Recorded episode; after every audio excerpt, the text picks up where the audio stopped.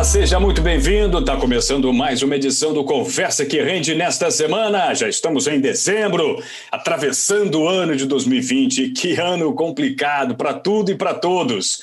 Mas a gente ainda vai demorar a fazer um balanço mais preciso do que foi esse ano de 2020. Por enquanto, vamos falar da semana e eu, para isso, trouxe meu colega, meu amigo Caio César. Tudo bem, Caio? Boa noite, Rafa. Boa noite a todo mundo que está ouvindo. Bacana demais. Bom, tivemos na última sexta-feira o Ibovespa subindo 0,1% apenas, passou boa parte do pregão no negativo. Uh, mas se confirmou aí uma barreira importante de 115 mil pontos. Né? A gente sabia da resistência até psicológica que existia com esse número. É mais ou menos o valor que estávamos antes da pandemia, né? valores pré-Covid. Então foi importante para a Bovespa essa semana confirmar esse patamar de 114, 115 mil pontos como uma resposta eficiente dos agentes econômicos e dos atores do mercado financeiro perante esse ano tão complicado que foi de 2020. Né? É, tivemos muita incerteza lá nos Estados Unidos, é, sobretudo quanto à aprovação de mais estímulos econômicos, e tudo isso, claro, está no radar dos investidores. A, a, presidente da Câmara do país, inclusive a Nancy Pelosi, sugeriu que as discussões em torno do pacote de gastos fiquem para depois do Natal. Ah, uma outra questão importante que está acontecendo no mundo financeiro, dessa vez na Europa, são as negociações do Brexit, que incomodam demais os investidores, e lá vai esse tempo, né? Especialmente depois que o primeiro-ministro britânico Boris Johnson disse durante a semana que houve uma forte possibilidade do Reino, do Reino Unido e da União Europeia não chegarem a um acordo. E isso tudo embolou o meio de campo lá nos mercados internacionais. Aqui no Brasil, uh, tivemos a questão da PEC emergencial, né? Onde o relator Márcio Bittar diz que a conclusão deve ficar para o ano que vem. Enquanto isso, a Standard Poor's, na última quinta-feira, reafirmou o rating do Brasil de longo prazo em moeda estrangeira em BB-.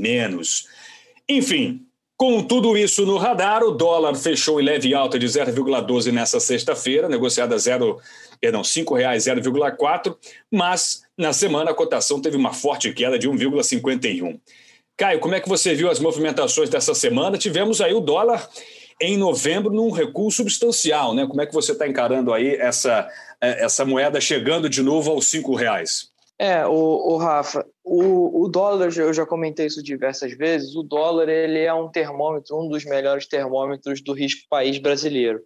Tá? Então, quando a gente estava na, na, naquela questão inicial da discussão da reforma tributária, é, e quando não tinha ainda nenhum acordo, nada, sendo, nada acontecendo, nenhuma movimentação do governo, nenhuma ideia também do que aconteceria, a gente viu lá todo aquele risco, é, e também somado, somado-se a isso as eleições, é, a gente viu lá todo aquele risco do dólar, que chegou a bater quase 5,80.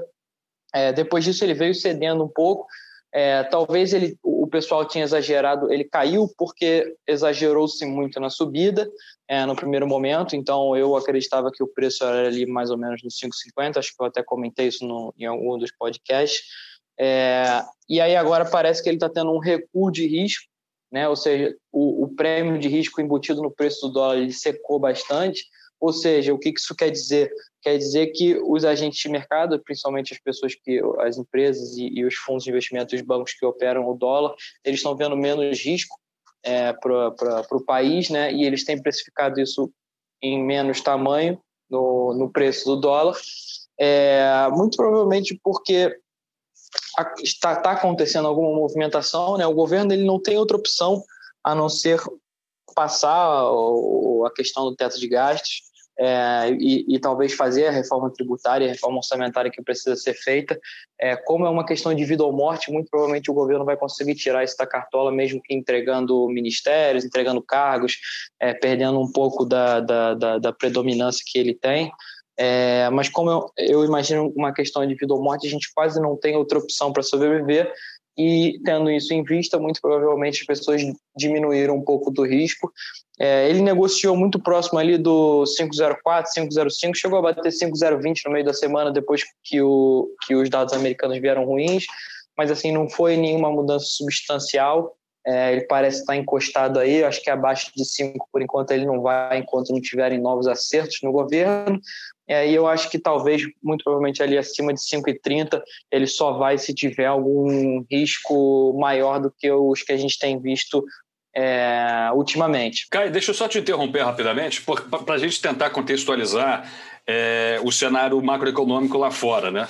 Essa questão do pacote de estímulos do governo americano talvez esteja também se refletindo aqui. Os investidores estão preferindo trazer o dinheiro para um lugar talvez com um pouco mais de risco, um pouco mais de especulação, porque a enxurrada de dólares que promete vir com esse acordo aí deve ser muito grande. Então, eles estão tentando precificar a moeda talvez num patamar mais elevado. Algo disso pode ter influência? Como é que você enxerga?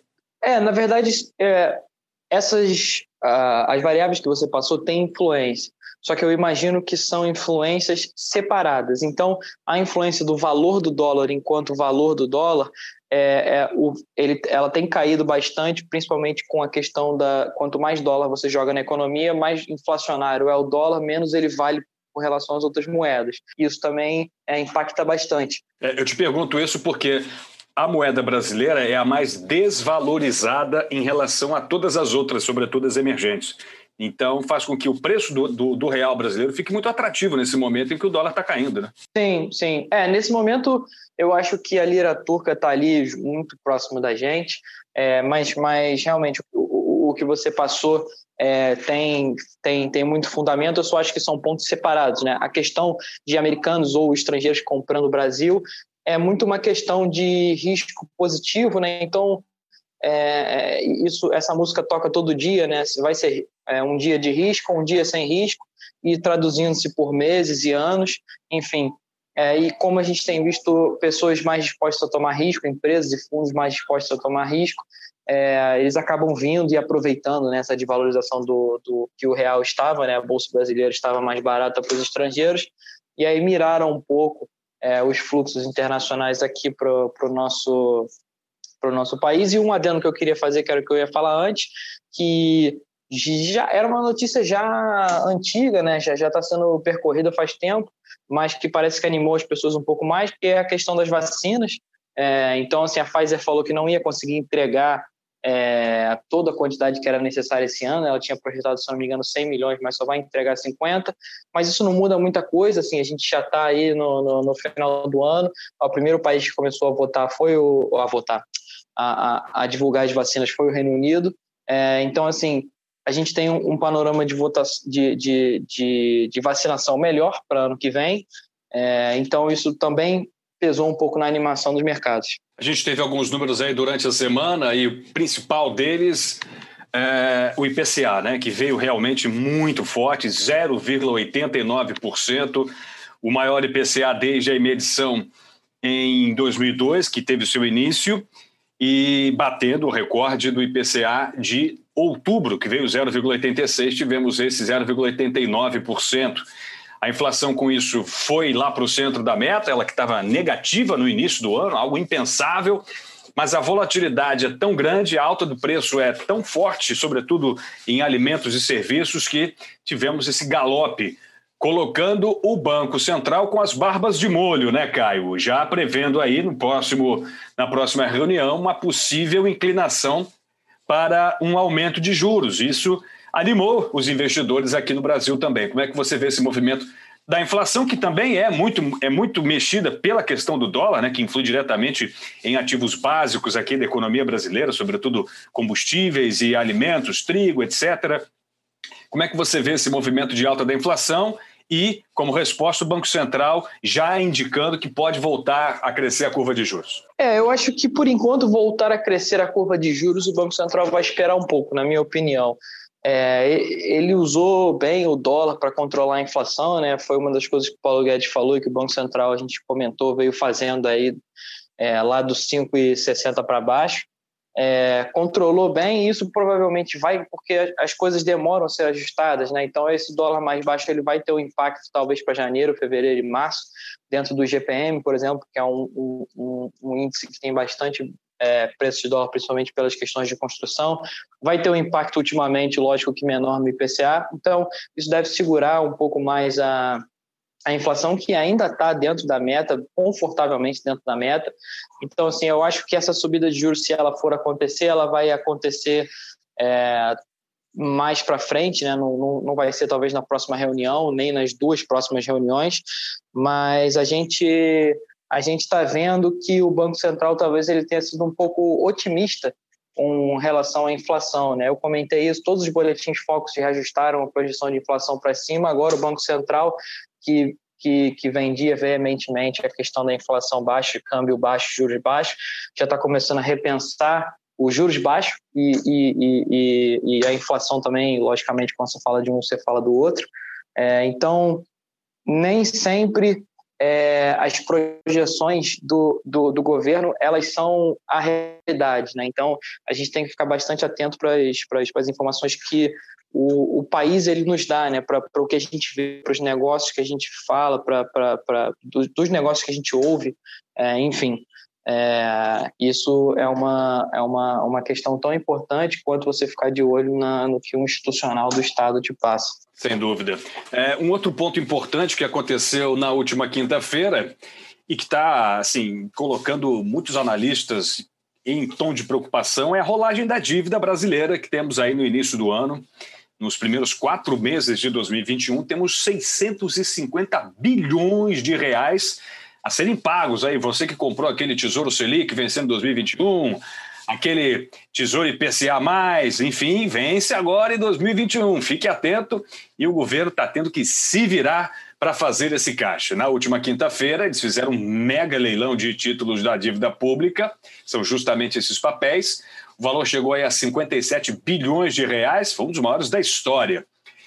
O bom é que isso elevou o caixa do governo a 271 bilhões de reais. Está sendo construído esse caixa aí desde o início de novembro, ou seja, o governo está vendendo o que pode para fazer dinheiro para conseguir pagar e honrar essas dívidas. Por outro lado, no longo prazo, esses papéis, claro, vão ficando cada vez menos atrativos, dado que a taxa de juros está bem, bem baixinha, rodando na casa de 2%. Diante de todo esse panorama, Caio, que a gente acabou de analisar, falamos de dólar, falamos de bolsa, falamos de mercado americano, falamos dos cenários macroeconômicos lá fora em relação ao pacote de estímulos americanos, falamos também do Brasil. Para onde o investidor brasileiro deve mirar neste final de ano e início de janeiro?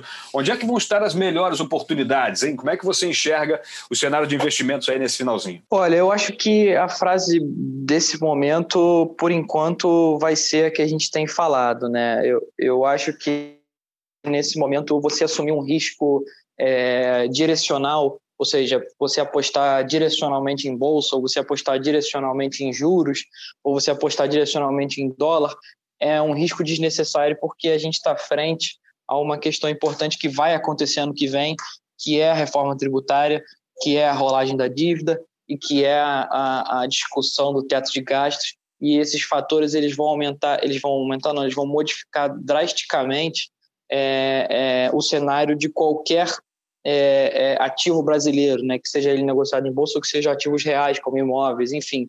Então, talvez nesse momento é a pessoa ter um pouco mais de calma, né? Você montar um patrimônio, principalmente um patrimônio que você vai levar para sua vida, um patrimônio satisfatório, não é uma coisa que você faz em três meses. Então, talvez se você abrir mão é, de, de, assumir um risco direcional para os clientes que não são tão agressivos, ou até para os clientes agressivos não assumir tanto risco direcional assim e você reservar um pouco para aproveitar uma oportunidade de um momento em que a volatilidade vai aumentar, você vai ter preço de entrada tanto para as pessoas que acham que vai subir quanto para as pessoas que acham que vai cair.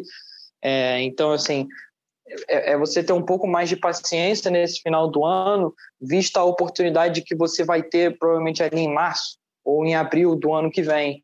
É, e, e, talvez você consiga boas entradas é, na, na, nas operações direcionais que, que, você gostaria de fazer. Pelo menos essa é a minha essa é a minha a, a minha missão, né? É, é isso que eu tenho passado para os investidores institucionais, pessoalmente que a gente tem. Legal, e faz todo sentido, né? Porque se a gente tem no radar macroeconômico brasileiro medidas importantes que podem fazer com que haja uma mexida, haja uma volatilidade, oportunidades vão surgir, né? Então você está preparado para aproveitá-las da melhor maneira possível, é sem dúvida uma dica das melhores, né? Tá ali pronto para poder pescar essas oportunidades.